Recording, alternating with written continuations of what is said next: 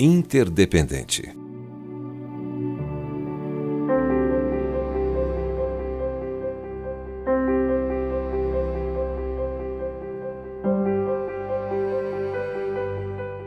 Deus poderia simplesmente decidir fazer tudo por nós.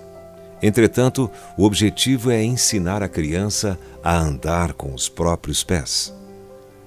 O grande propósito de Deus é que não sejamos dependentes e indefesos, como crianças que ainda mamam, mas seus companheiros de trabalho. Se quisermos ser úteis para Ele, a oração é o nosso único bilhete de acesso é algo muitas vezes tão esquecido que Deus criou um tipo de mundo no qual a oração seria necessária. A oração não foi uma ideia tardia para consertar as coisas que o diabo arruinou. Até o próprio Jesus orou. A oração é essencial para ajudar os negócios que estão em andamento no reino de Deus. Muita coisa que Deus não deseja acontece mas devemos orar para que Sua vontade seja feita. Nós pedimos e então Ele executa.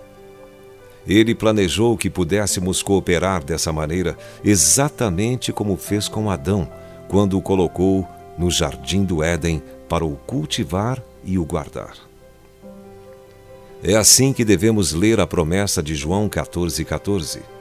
Se me pedirdes alguma coisa em meu nome, eu o farei. Pedimos o que for necessário para que a vontade de Deus seja feita na terra. Se me pedirdes alguma coisa em meu nome, eu o farei. Somos seus colaboradores. O mundo e as pessoas que nele habitam precisam de cuidados, e a promessa de que Cristo fará tudo o que pedirmos é para o cumprimento desse propósito não para conseguirmos a lua ou meia dúzia de carros importados. É óbvio que o apóstolo Tiago, o meio-irmão de Jesus, cresceu em uma família absolutamente humana, com todas as lutas e situações comuns entre irmãos. Sua descrição da vida familiar humana e de como Deus quer que nós aprendamos a vê-lo como nosso Pai soa muito verdadeira. De onde procedem guerras e contendas que há entre vós? De onde, senão dos prazeres que militam na vossa carne? Cobiçais e nada tendes. Matais e invejais, e nada podeis obter.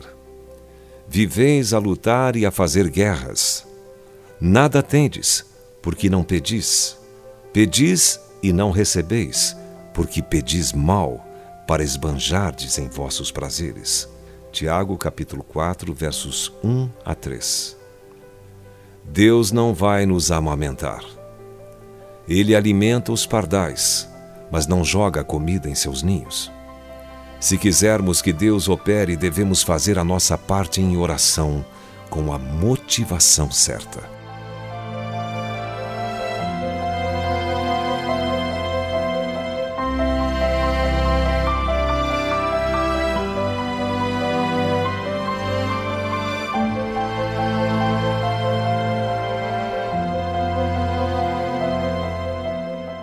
Se você foi abençoado com esta palavra, compartilhe ela com alguém.